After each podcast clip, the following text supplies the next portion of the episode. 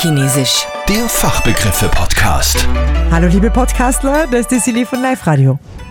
Michaela aus Breiteneich macht eine äh, sehr besondere Geschwindigkeitsmessung, nämlich die Flow-Messung. Das war keine Flow-Messung, sondern Flow-Messung. Das ist beim Urologen die Harnflussmessung ist das.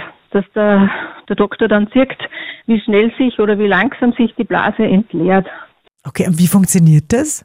Das Gerät hängt am Computer, also zu mir ins Labor nachher rein.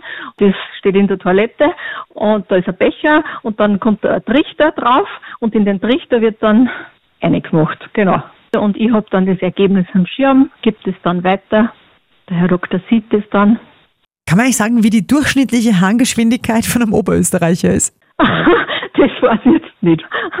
Nein, das weiß ich jetzt wirklich nicht, weil ja, es, das kann man gar nicht sagen, weil es, es kommen Junge genauso wie Alte. Also da müsste man wirklich, also da hätte ich einen, einen, einen Chef fragen müssen, wie das so ist, weil äh, Junge natürlich, also sie sind krank, natürlich haben die äh, ja, 3,5 äh, Millisekunden haben wir da. Das kommt halt drauf an. Das ist, nein, das kann ich gar nicht jetzt sagen. Gerhard aus Buchkirchen, der weiß, was eine Verreiberwalze ist. Eine Verreiberwalze braucht man in einem Druckwerk bei, Druckwerk bei einer Offset-Druckmaschine, damit sich die Farbe in den Walzen gleichmäßig verteilt. Von einer Offset-Druckmaschine. So. Also man muss Offset-Drucker sein, dass man das weiß. Und was ist ein Offset-Drucker? Das ist ja schon der nächste Fachbegriff. Offset-Druck, eine Druckmaschine. Ja, aber Eine Druckmaschine, wo, wo Zeitungen oder, oder, oder Verpackungen oder was weiß ich was ge- bedruckt wird. Ne? okay, und da braucht man eine Verreiberwalze. Die verteilt die Farbe in den vielen Walzen, was in einem Druckwerk sind, gleichmäßig. Marcel hat bei der Arbeit oft etwas der Hand, das wir zumindest geräuschemäßig alle schon mal im Ohr gehabt haben. Ja, dieses Geräusch kennen wir alle. Und zwar ein Schlagschrauber. Also ein Schlagschrauber ist, äh, schaut so aus wie so eine Art Pistolen, nur halt größer. Und den nimmt man fürs Reifenwechseln. Ja, Und genau. Dieses Prr, Prr, Prr. ja, genau. Ja. Peter aus Forchdorf braucht oft den Begriff Splitten. Wo arbeitest du, Peter? Äh, in der Mühlbar. Okay, und was machst du da genau?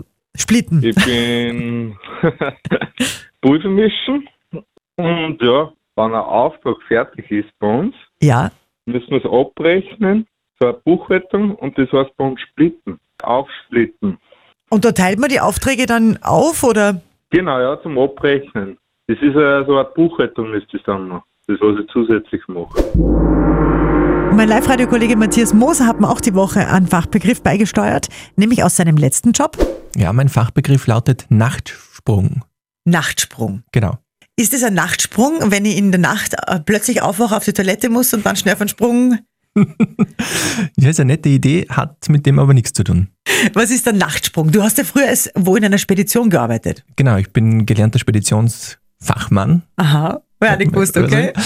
Ähm, ja, und das ist ein Begriff aus dem Speditionswesen.